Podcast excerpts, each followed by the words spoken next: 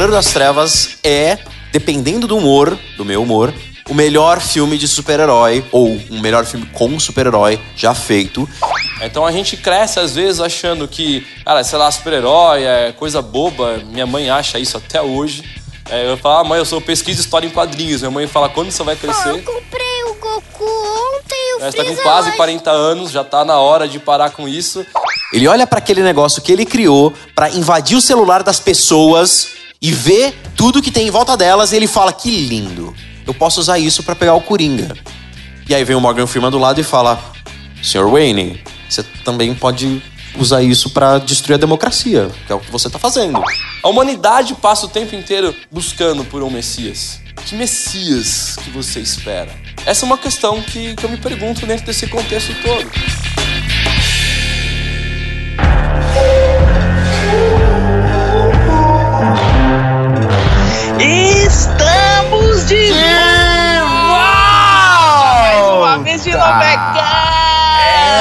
Podcast Glocal.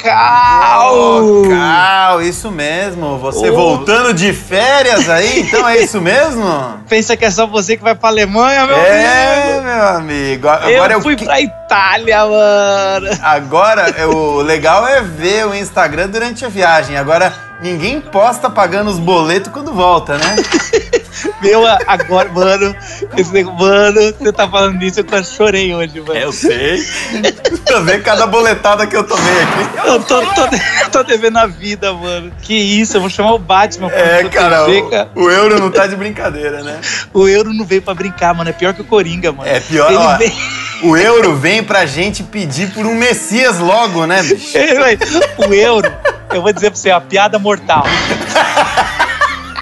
Caraca, é só referência, mano. Se você que tá nos ouvindo não entendeu todas as referências que a gente deu, mano, você devia desligar esse podcast, cara. Isso aqui foi só coisa de gênio. É, tem coisas que nem o dinheiro do Batman pode comprar, né? É, Santa, Santa, Santa Inquisição, Batman. Mas, seu Renato, Macacos me mordam! você sabe que tem dois públicos. Um público que pede pra gente fazer o podcast só nosso, né? É, e Seria um público que O detesta. podcast introdução, que acabaria logo depois.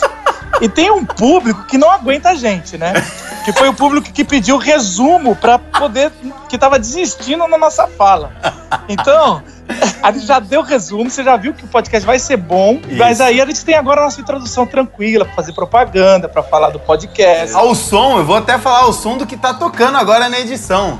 Ao Que tá som do- incrível. É, pô, mas claro, tá incrível. Ao som de Paris Monster, a banda de dois caras só. Cara, e é só com você que a gente pode falar qual é a banda que tá tocando, você sabe, né? Claro, né? Porque eu sou o editor mais competente de podcast que você já viu, né? Ou o mais enganador, né? É. Agora, Renato, por que, que a gente escolheu Batman, Cavaleiro das Trevas, pra esse podcast? Pois é, essa é uma gravação lá da Glocal do ano passado que a gente comemorou 10 anos do filme Batman Cavaleiro das Trevas.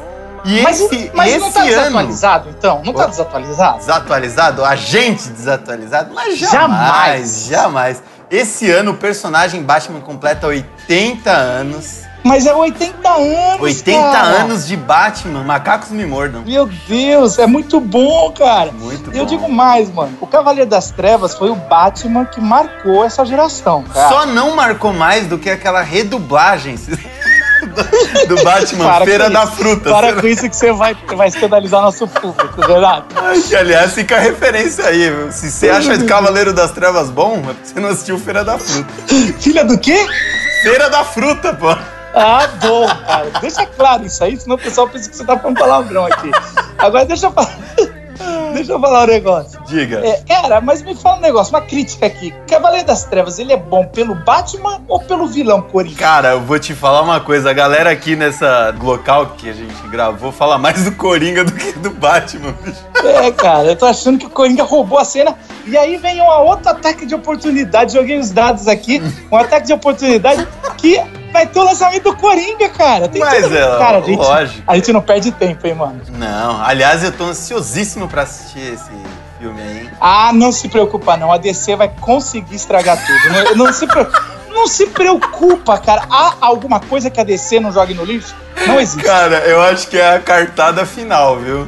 Se não der certo com o Coringa agora, meu amigo, pode fechar a porta, né? Eu li que os, os críticos aplaudiram de pé, mas. Só cara, acredito eu- vendo. Nem eu só acredito revendo. vendo. Agora, quem fala no nosso podcast aqui? Pois é, é um- uma dupla de nerds assim de primeira linha, né? É, que não O- tem a gente- vida pessoal, só faz isso da vida. Nós temos o Silas Chosen, que é. Ele trabalha com audiovisual, é diretor, roteirista.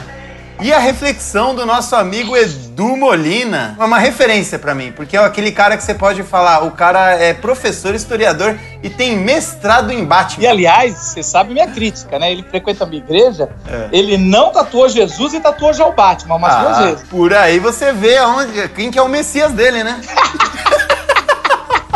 E eu quero deixar uma propaganda aqui, ô Renato. Manda ver, manda ver. O Edu Molina, ele escreveu um livro ah, no primeiro semestre chamado Eu Vilão, Olha aí. sendo que são três vilões e um deles é o Coringa. Então são Legal. lições pessoais. Se você gostar desse podcast, você vai adorar o livro dele. E fica a dica aqui: lampejoslivreteria.com.br, lampejoslivreteria.com.br. Você entra lá e você compra o seu livro essa semana e dentro de uma semana você pode estar lendo o livro do Edu Molina, que foi uma série da Glocal que a gente fez em livro. Olha só, tem propaganda, tem introdução, tem tudo mais. Vamos ouvir agora o podcast? Solta a vinheta, rapaz. Valeu! Está no ar.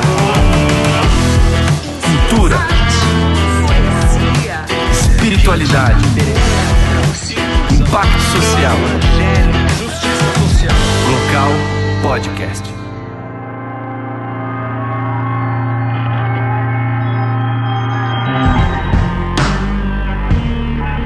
No século XVI, na Itália, existia um tipo de artista itinerante, um grupo de artistas itinerantes. Eles se chamavam de comédia dell'arte. Eles faziam sketches, faziam declamações de poemas, de teatro, saindo de trás de uma carroça e assim eles andavam pela Itália toda.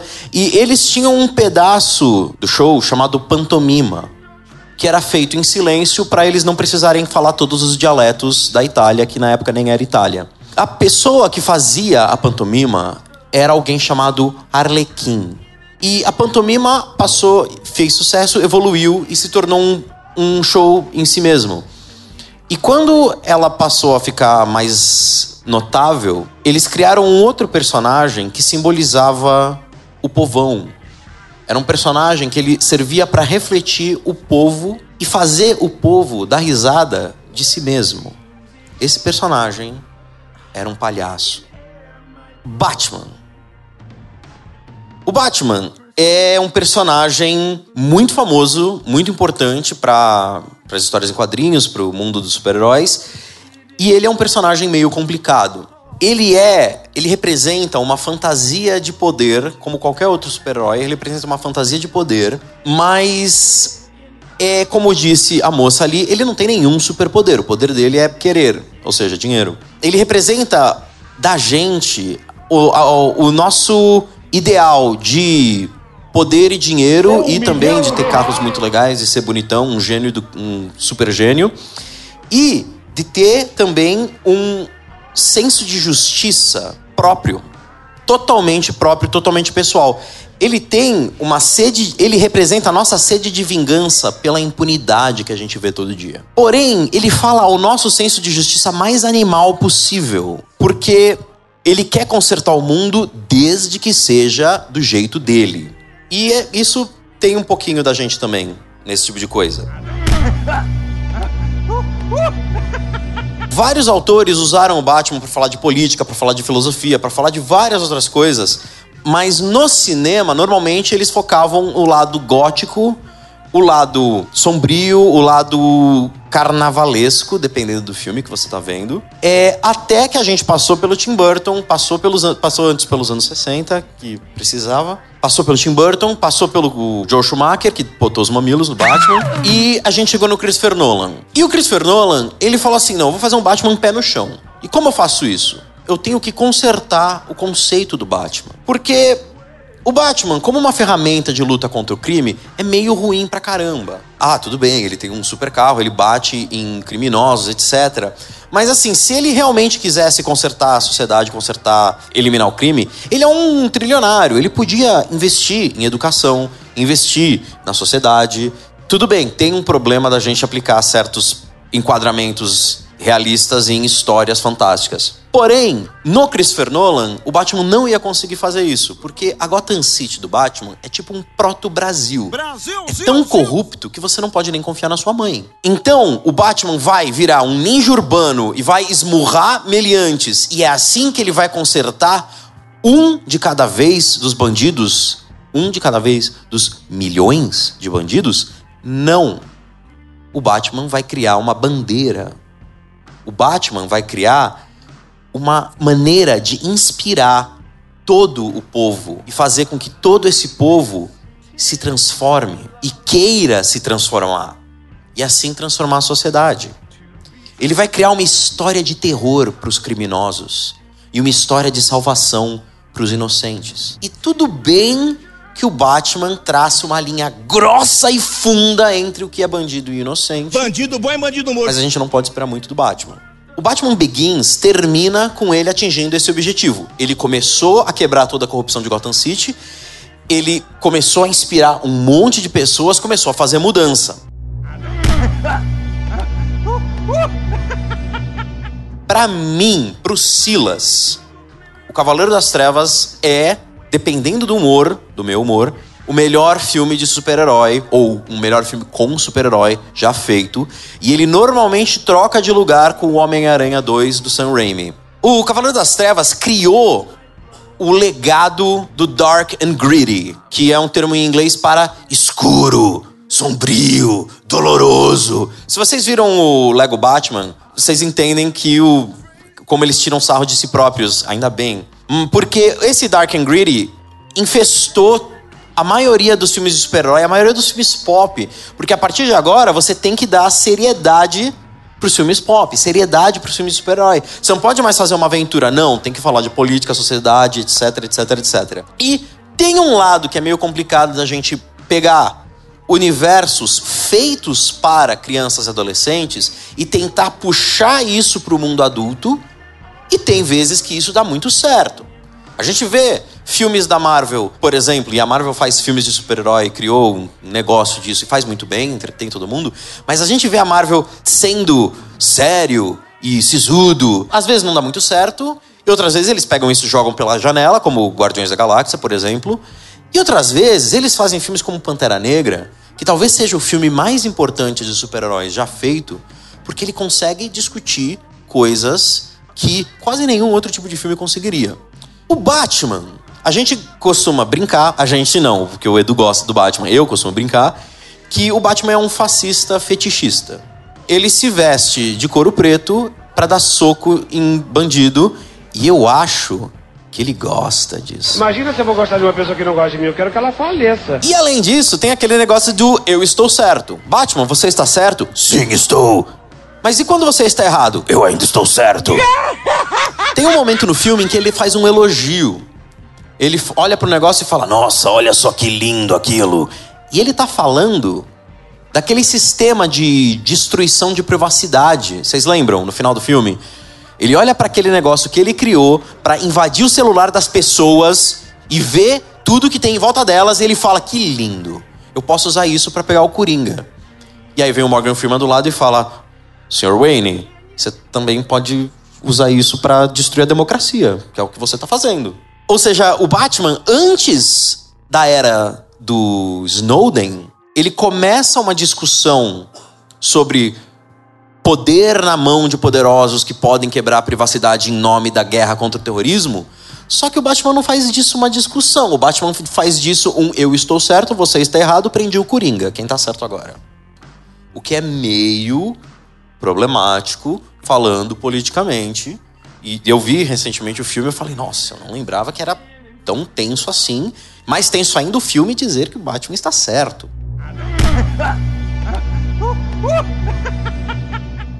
O Batman inspira as pessoas. E logo no começo a gente vê os resultados disso. A gente vê um bando de pessoas tentando atirar em bandido no meio da rua, vestidos de morcego.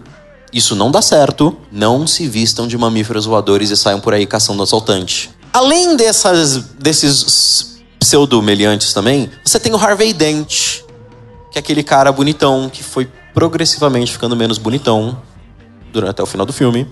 Pro Harvey Dent, o Batman é um modelo de cidadão. Ele é um cara que podia fazer e fez. E fez o quê? Fez o que era melhor para todo mundo. E eu, Harvey Dent, vou fazer a mesma coisa, só que por dentro do sistema. Então, o Harvey Dent começa a tramitar por dentro do sistema como realizar aquilo que o Batman faz por fora. E o Batman tem o mesmo pensamento. Pô, esse cara, ele pode ir aonde o Batman não consegue. Eu gosto do Harvey Dent, eu acredito no Harvey Dent. O problema é o outro lado. Os bandidos, como eles não conseguem viver num mundo infestado por justiça, eles abrem a caixa de Pandora. Aparece uma força da natureza em forma de caos. O objetivo do Coringa é meio difícil de definir. Porque quando ele consegue poder, ele mata todo mundo em volta. Quando ele consegue de dinheiro, ele faz churrasco de dinheiro. E de chinês, que tinha um chinês em cima do, do dinheiro. Ele quer mostrar que todo mundo pode ser que nem ele. Toda a sociedade é formada por um bando de animais moralmente imundos, só esperando um dia ruim e uma decisão ruim. Ele quer mostrar que a justiça é uma linha imaginária, que é um processo de fé. Ele é um palhaço que quer mostrar para o povo que o povo devia rir de si mesmo. O Heath Ledger é assombroso nesse filme. E ele representa um anticonceito. A gente tem o Batman, e o Batman é um messias autoritário. Ele é um messias por fora da curva. A gente tem o Harvey Dent, e o Harvey Dent é o messias da família cristã brasileira das senhoras católicas. E o Coringa é o anti-messias. E é nesse embate político e filosófico entre essas visões que a gente vê aflorar um dos temas mais comuns, um dos, uma das vertentes temáticas mais comuns no filme do Christopher Nolan, que é o humanismo.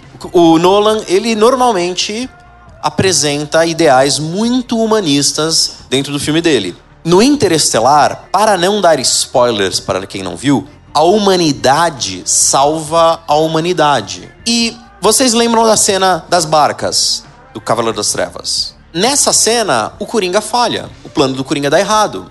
Por quê? Porque o Batman vence. O espírito de Gotham City vence. E talvez isso seja uma mensagem meio incompleta e talvez uma mensagem até meio contraditória.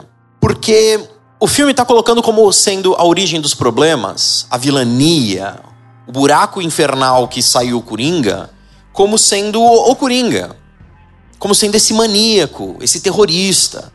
Ao invés de falar assim, pô, mas a origem dos problemas é a própria sociedade corrupta de Gotham City. Foi ela que criou o Coringa. E apontar para o Coringa e dizer ele é o nosso problema, e sendo que o Coringa é uma destilação dos medos americanos no pós 11 de setembro, onde a morte e a destruição podem vir de qualquer lugar, e ao mesmo tempo que aponta que a solução somos nós como sociedade, isso talvez seja meio incompleto. Como eu disse, a origem do Coringa é a corrupção endêmica de Gotham City. E olhar para isso até como um comentário sobre 11 de setembro é meio complicado. Dizer que ah, a origem disso tudo é alienígena, não sei de onde veio. O que eu quero dizer é o seguinte: se a cena das barcas fosse no mundo real, ia acabar do mesmo jeito? Ou o povo ia estar se amontoando em cima do botão para apertar primeiro Talvez isso seja meio pessimista demais.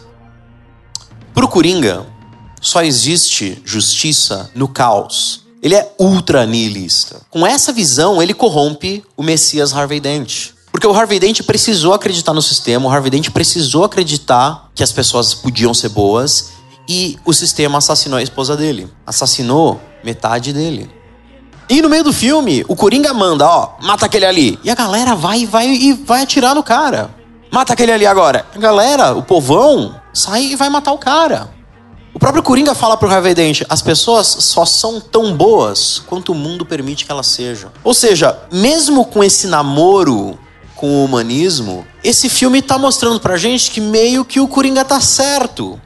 Porque ele quebra tanto o homem Harvey Dent quanto o mito Batman. O final do filme, o Batman precisa destruir o próprio símbolo que ele construiu com tanto sacrifício para impedir o plano do Coringa dar certo. Ele cria uma mentira, destrói o símbolo, destrói o Harvey Dent já foi. O que, que esse filme está falando pra gente? Talvez a mensagem desse filme seja que quando a gente tenta escolher um Messias de carne e osso, quando a gente tenta concentrar a nossa esperança social, política, econômica numa super pessoa e dizer aquele é o cara, a gente esquece que aquela pessoa é só uma pessoa. E talvez essa ser, esse tenha sido o plano do Coringa. Dizer que o Harvey Dent é uma pessoa, que o Batman é uma pessoa. Às vezes a gente precisa desse caos, esperando, espero que não um caos tão psicopata e assassino, para mostrar pra gente, lembrar a gente que nós somos finitos. Não só o nosso corpo é finito, mas a nossa moralidade é finita. O Coringa realiza com as ações dele uma verdade que nem sempre precisa ser verdade, mas normalmente é, e é muito difícil. Ou você morre um herói, ou você vive tempo suficiente para se tornar um vilão. Se nem o Batman, que é o herói do filme, se aguenta com controle, ele precisa quebrar mais do que alguns ossos, ele precisa quebrar algumas leis éticas. Ele precisa perverter o que a gente entende por democracia para vencer. Eu vou querer um Messias dessa forma, eu vou querer um Salvador dessa forma, eu vou querer uma resposta dessa forma. Isso é loucura. Vocês sabem qual a coisa da loucura, né? Ela é que nem a gravidade. Ela só precisa de um empurrão.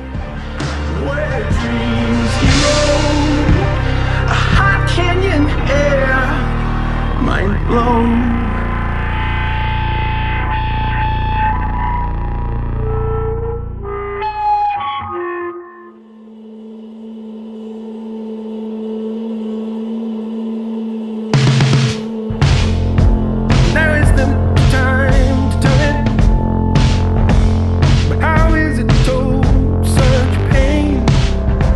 legal a gente pensar em tudo isso que o Silas falou da questão do, do Batman, do, do filme do Batman. né? Eu acho que, de fato, é, é o melhor filme de, de super-herói que já fizeram. né? Eu acho que Christopher Nolan, talvez, ele foi o único cara que conseguiu entender um pouco né, de quem é o Batman para construir esse Batman no cinema. É o... Não vale nem a pena lembrar dos anteriores, porque, cara, um Batman com mamilos não dá pra respeitar. Eu, eu tenho que concordar com o Silas. Né? E um Batman do Ben Affleck, muito menos. Né? Então seria um favor se ele largasse o papel, se a DC fechasse a parte de cinema dela também. né? Eu iria agradecer muito isso, porque os caras não conseguem acertar né, o tom do Batman. E quando a gente pensa na questão né, do, do Cavaleiro das Trevas, eu trabalho né, com, com pesquisa em história em quadrinhos. E na semana passada a gente teve um congresso internacional de quadrinhos ali na, na USP. E foi muito legal porque eu pude apresentar né, um trabalho ali, né, discutindo a HQ do Cavaleiro das Trevas. E na mesma sala que eu estava, né, foram mais quatro pessoas discutindo a HQ, cada uma com uma visão diferente. E foi muito legal porque a gente consegue né, olhar e entender né, não só a HQ, mas o cinema, quando ele é bem feito, você consegue entender que o herói, né, ou a história que você está lendo, ele é produto do seu tempo. Ele discute um contexto social, político, econômico, e ele reflete exatamente aquilo do que você está vivendo no mundo. É, Quando a gente olha para o Cavaleiro das Trevas na, na história em quadrinhos, você vai ver toda uma discussão da era Reagan ali, uma discussão política, ideológica. Quando você olha para o que o Nolan faz no cinema, você consegue perceber essa questão do pós-11 de setembro, você consegue ter a questão da discussão né, política do vale tudo para pegar o criminoso, vale tudo para pegar o terrorista. né? ali você sabe mais ou menos quem é o terrorista, mas a real, quando você investiga e você entra nos celulares, você está dizendo que qualquer um pode ser o terrorista, isso é válido, não é? Então você começa a trazer uma discussão completamente diferente para essa proposta. Então a gente cresce às vezes achando que, cara, sei lá, super-herói é coisa boba, minha mãe acha isso até hoje. É, eu falo, ah, mãe, eu sou pesquisa história em quadrinhos. Minha mãe fala, quando você vai crescer? eu comprei o Goku ontem e o Né, Você está com quase hoje. 40 anos, já está na hora de parar com isso. né? Então, você tem essa visão e quando você olha para um filme como esse, né, a discussão que ele propõe, cara, ela vai muito além de um, de um simples filme de heróis com super-heróis. Ela atravessa a barreira e te faz pensar. É coisa que normalmente os filmes de herói às vezes não, né, não era muito comum fazerem isso, mas aí você começa a ficar mal acostumado com essa perspectiva e quando você assiste um filme você espera algo parecido com isso. Dentro dessa proposta que o filme traz, a gente tem todo um, um, um, conceito, e o Silas falou muito legal quando ele pega a ideia messiânica do filme. E eu estou aqui justamente para fazer essa ponte, né? Ou fazer essa aterrissagem na questão do evangelho e tentar enxergar, cara, o que, que esse filme, o que, que o Cavaleiro das Trevas tem a ver com o evangelho. Ele traz uma proposta bem interessante de Messias. E aí fica uma primeira pergunta que eu me faço. Cara, nós estamos o tempo inteiro procurando por Messias. Se vocês pararem para reparar, você passa o tempo inteiro acreditando que vai vir alguém que vai salvar a pátria, que vai salvar o seu contexto, que vai salvar a sua vida. E você deposita, cara, todas as suas fichas, né? Você dá ali um all-in, tipo, ah, é agora que vai estar tudo certo, e nem sempre isso funciona. Você tem um Messias ideológico na figura do Batman, que cria todo um conceito por trás da sua figura, tirando inclusive a sua própria figura como o Salvador ou Redentor, ele quer inspirar as pessoas a isso. Você tem um Messias sociopolítico na figura do Harvey Dent, que vai tentar fazer com que a sociedade consiga, através da justiça ali, se redimir. E você tem o Coringa, que pode ser um anti-messias ou pode ser o messias do caos. E o, e o Coringa adora essa questão do caos. É legal porque o Coringa não tá nem aí pra galera que contrata ele no filme, ele não tá nem aí pra sociedade, não tá nem aí pro dinheiro, ele não tá nem aí pra nada, ele só quer simplesmente promover o caos. É quando você olha pro Coringa, em qualquer história, a perspectiva dele é essa: eu quero fazer o circo pegar fogo. De preferência, eu botar fogo no negócio. E aí eu fico de fora assistindo, né, e curtindo todo o negócio estourando, a galera se matando, e eu vou ficar aqui dando risada daquilo que está acontecendo. É a teoria do caos, é a teoria do dia mal. Basta um dia para tudo ir por, água abaixo. Então eu tenho três Messias sendo discutidos no filme. E aí eu fico pensando, cara, nessa ideia do Messias. Você já parou para pensar que tipo de Messias você seria? Silas falou, putz, eu não quero ser o Messias. Cara, eu muito menos. É, o meu conceito messiânico, cara, tipo, não ia dar certo. O meu conceito de justiça é totalmente deturpado, errado, zoado, então não ia funcionar. Pergunta, cara, você já se imaginou o Messias? Ou se você pudesse construir a imagem de um Messias, como seria esse Messias para você? Porque a gente procura sempre por um Messias. E normalmente, quando você procura por um Messias, ou quando eu procuro por um Messias, eu procuro um cara que resolva os meus problemas. E não os problemas da sociedade. Porque os meus problemas são mais importantes que os da sociedade. O meu problema é mais importante do que o do outro. E aí não interessa qual é o problema. O que interessa é esse Messias resolver o meu problema, a minha vida, a minha situação. E aí você vai olhar, beleza, mas vai chegar um momento, cara, que esse Messias não vai dar conta e ele pode furar com o negócio. Então, para o cara resolver meu problema, ele não resolve o meu, resolve o do cara. Se eu criei esse Messias, então, cara, tiro fora, jogo ele fora, pego outro e vou fazer outro e vou partir para cima de outro jeito. A humanidade passa o tempo inteiro buscando por um Messias. Que Messias que você espera? Essa é uma questão que, que eu me pergunto dentro desse contexto todo. Sabe o que é mais engraçado nisso tudo? Se nós criamos Messias, e se Jesus for mais uma criação humana? Vocês já pararam para pensar nisso? E se o Messias que todo mundo fala, o Messias dos evangelhos na Bíblia, e se esse Messias for mais uma invenção humana? Olha para o Messias que a Bíblia apresenta. Mas se eu for olhar humanamente para esse Messias, eu não quero aquele Messias, na boa. Cara, é um Messias fraco. Todo mundo esperava um Messias guerreiro, um Messias libertador. O judeu esperava esse cara que viesse ali, meu, e conduzisse um exército que arrebentasse com o Império Romano e hum, não faz isso. Ele é um Messias fraco.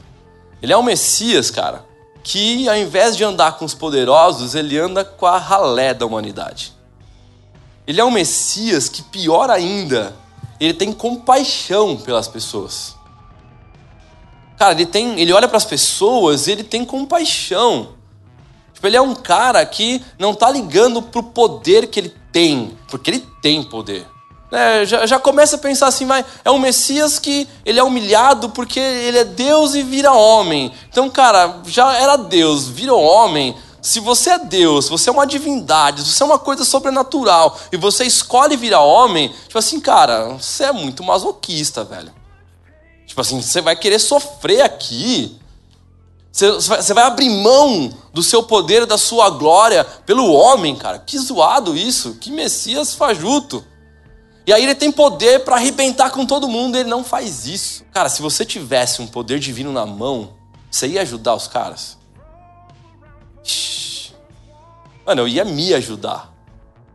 E talvez eu ia ajudar as pessoas que estivessem comigo. Porque eu podia ser um Messias legal para as pessoas que caminhassem comigo. E esse Messias ajuda as pessoas. E esse Messias vai andar por lugares que ninguém quer andar. Esse Messias ele vai conviver com pessoas que ninguém quer conviver. Cara, esse Messias é traído. Ele sabe que vai ser traído e ele deixa o cara trair. Que Messias vacilão. Meu, se, se eu tô andando com um cara e eu sei que esse cara vai amar pra cima de mim, cara, eu paro de andar com esse cara, eu dou um jeito de tirar ele fora de circulação, tipo, eu, eu mando embora da minha empresa, eu dou um jeito, mas eu não quero esse cara perto de mim. E esse Messias deixa o cara perto dele até o fim. E aí o cara trai. E aí você fala, não, agora esse cara vai sair batendo em geral. E aí esse Messias simplesmente se entrega. Um outro discípulo vai para cima, arranca a orelha do cara, e aí você fala, não, agora o Messias vai e ele dá uma bronca no cara. E ainda pega a orelha do soldado e bota no lugar. O cara tá prendendo ele e ele vai ajudar o cara. Aí esse Messias, ele já tinha conversado com o pai dele lá no Getsemane. Quando esse cara vai lá pra cruz, pô, outra humilhação, vai morrer na cruz. É, só morre na cruz a escória. Só morre na cruz os piores. E aí esse cara vai pra cruz. Ele apanha, a galera cospe nele, o cara humilha, tira sarro, brinca, zoa com ele o tempo inteiro. E aí esse cara tá lá na cruz, e aí de repente ele olha para cima e vai conversar com o pai dele, o pai dele não responde. Mas nem o pai dele quer conversar com ele. E aí esse cara morre. Ah, cara, é muito mais fácil gostar do Odin. É mais fácil gostar de Zeus. Cara, é mais fácil achar legal aquele Deus daquele, daquelas tirinhas num sábado qualquer, vocês já viram? Aquele Deus é legal, aquele Deus é engraçado, aquele Deus é legal, cara. É mais fácil curtir um cara daquele do que aquele Jesus que morreu, velho. E aí vem a grande sacada, que é a grande sacada do Evangelho. O Messias que é retratado no Evangelho, ele foge do padrão de Messias que a gente espera. A grande virada do evangelho, cara, é que quando esse Jesus fraco, que é humilhado, que apanha, que sofre, que morre, quando esse cara que não busca a sua própria glória, quando ele morre ali, é ali que está o segredo do sucesso dele. Porque tinha todo um plano perfeito no começo das coisas. Tinha um plano de um Deus que cria um mundo e ele tem um mundo criado com uma ideologia perfeita Tipo o Batman, tinha uma ideologia perfeita. O plano do Batman era perfeito para Gotham. Deus tinha um plano perfeito. Não para Gotham, para a humanidade. E aí o Batman fracassa no filme. O Deus que coloca o homem ali, já sabe que o homem vai zoar com o negócio inteiro, mas ele coloca o homem ali e aquele homem se corrompe. O Harvey Dent é a figura humana da justiça sociopolítica é o cara que quer fazer as coisas certas e ele se corrompe, igual a humanidade se corrompe. E é legal porque ali, quando você vê a historinha da, da, da Bíblia do Adão e Eva, quando tá todo o negócio errado, ao invés de Deus chegar e falar, zerei, começa de novo, Deus olha para os caras e fala: Ah, vocês vacilaram, mas eu vou dar um jeito de redimir vocês. Se eu fosse o Messias, eu acabava com o negócio ali. E aí Deus vai lá e chega para os caras e vai conversar com os caras. E aí tem uma coisa muito humana naquela conversa. Deus chega lá pro Adão. Aí, cara, o que aconteceu? Primeira coisa que o Adão faz foi a mulher, cara. Tipo assim, a culpa é sua, porque você que criou a mulher. Não sei de nada. Aí Deus chega lá pra Eva. Olha pra Eva, e aí? Aí eu fico imaginando assim, tipo, aquela olhada de canto de ouro da Eva pro Adão. Tipo assim, cara, deixa chegar em casa, velho. E aí Eva, tá, Senhor, então. Mas ó, a culpa é da serpente que o Senhor criou. O Senhor criou todas as coisas, ó. Aí Deus chega na serpente. Aí fica imaginando, tipo assim, a serpente olha para um lado, olha para o outro, não tem mais ninguém, a culpa é minha. Tipo, sobrou para mim, já era. E aí aquele Deus que podia acabar com tudo, ele resolve, por um momento, deixa aquele suspense, aquele caos. Tipo o Coringa quando aparece no filme. Você espera qualquer coisa, mas você não tem a menor ideia do que ele vai fazer. E é um personagem marcante, tenebroso, que te assusta, que te dá um mal-estar, às vezes, em alguma cena. Eu acho que Deus deixa aquele caos momentâneo, o que vai acontecer agora? E aí Deus imediatamente fala: Eu vou resolver o problema de vocês. Vou mandar um cara que vai redimir toda essa bagunça que vocês estão fazendo aqui. E aí Deus vai passar a Bíblia inteira, cara. Se você ler a Bíblia inteira, você vai olhar que a Bíblia inteira, o homem zoa com o negócio e Deus vai atrás para se relacionar com o homem. E aí o homem vai zoar tudo de novo e Deus insiste no relacionamento com o homem. Esse negócio é cíclico. O homem zoa, Deus vai lá e tenta dar um jeito, e o homem zoa de novo e Deus vai lá. E Deus, até que chega Jesus.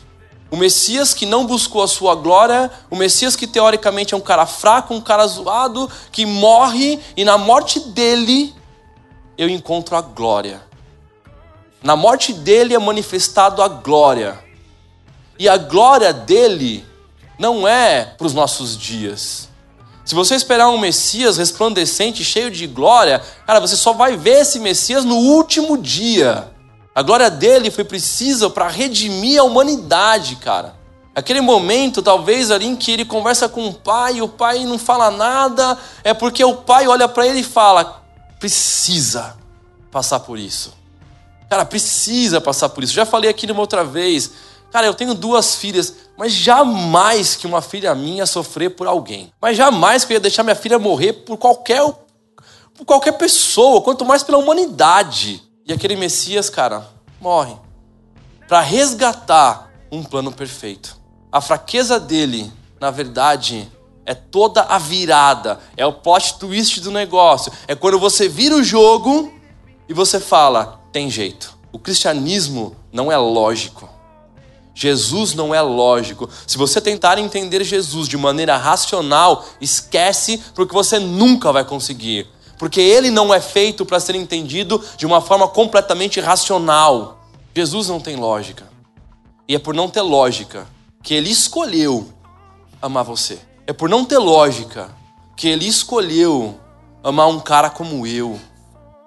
É por não ter lógica que ele escolheu aquela cruz para redimir toda uma humanidade. O Batman foi espertão, passou a perna em todo mundo, né? Infiltrou no celular da galera, resolveu o problema. Tipo assim, justifiquei o que eu fiz. É quase uma discussão, quase uma discussão maquiavélica do Batman. Ele resolveu o problema? Resolveu, tá, beleza então. Quando o plano perfeito de Deus é resgatado naquela morte de cruz, quando aquele Deus que virou homem, e só um Deus, 100% Deus e 100% homem poderia resgatar a humanidade, só quando acontece aquilo é que de fato todo negócio se desvenda. E ali é pura e simplesmente a graça de Deus, porque você não fez nada para merecer aquilo, eu muito menos. Foi uma escolha de Deus em redimir a humanidade através do filho dele, que escolheu aceitar aquele propósito para que eu e você estivéssemos aqui hoje discutindo a figura dele. Não como um Messias humano, mas como um Messias divino e que por ser divino te ama pra caramba. Que por ser divino escolheu ter um relacionamento com você. Tem horas que nem eu quero ter um relacionamento comigo.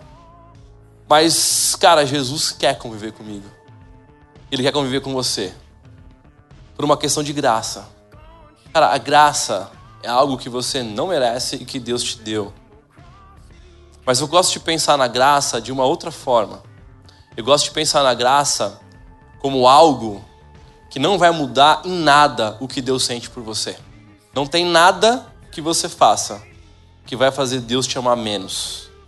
Não tem nada que você faça que vai fazer Deus te amar mais. Porque o amor que Deus tem por você é o amor que cabe em um Deus infinito. E por ser infinito, é um amor que não se mede, é um amor que não tem proporções, é um amor que você não entende.